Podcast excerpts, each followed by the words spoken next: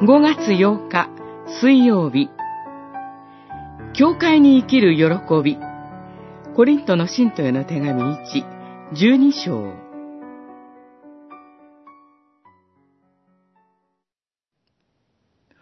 一つの部分が苦しめば、すべての部分が共に苦しみ、一つの部分が尊ばれれば、すべての部分が共に喜ぶのです。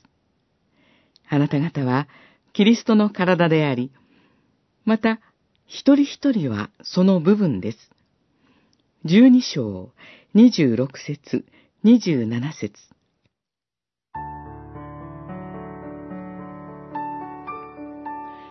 救われた最初の頃、関心の大部分は自分の救いに関することでした。しかし、信仰生活が進むにつれ、家庭、仕事、世界と将来のことなど、どれも教会を抜きにしては考えられなくなりました。教会は精霊の賜物によって成り立つキリストの体であるとパウロは語ります。教会には実に多くの賜物を持った人がいます。それらの賜物を持つ人々によって、教会は一つの体に組み合わされ、立て上げられていきます。一つの部分が苦しめば、すべての部分が共に苦しみと言われます。一人の人が苦しむとき、キリストの体である教会も共に苦しみ、共に祈り、賜物に応じて手を差し伸べます。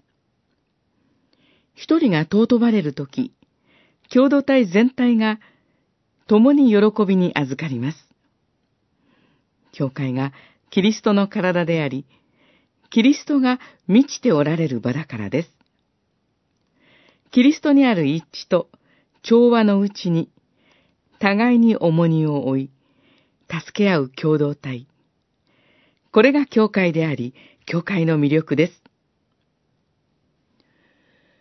教会で培われたこの信仰は、世にあって、助けを必要としている隣人に、キリストにあって仕えることを惜しみません。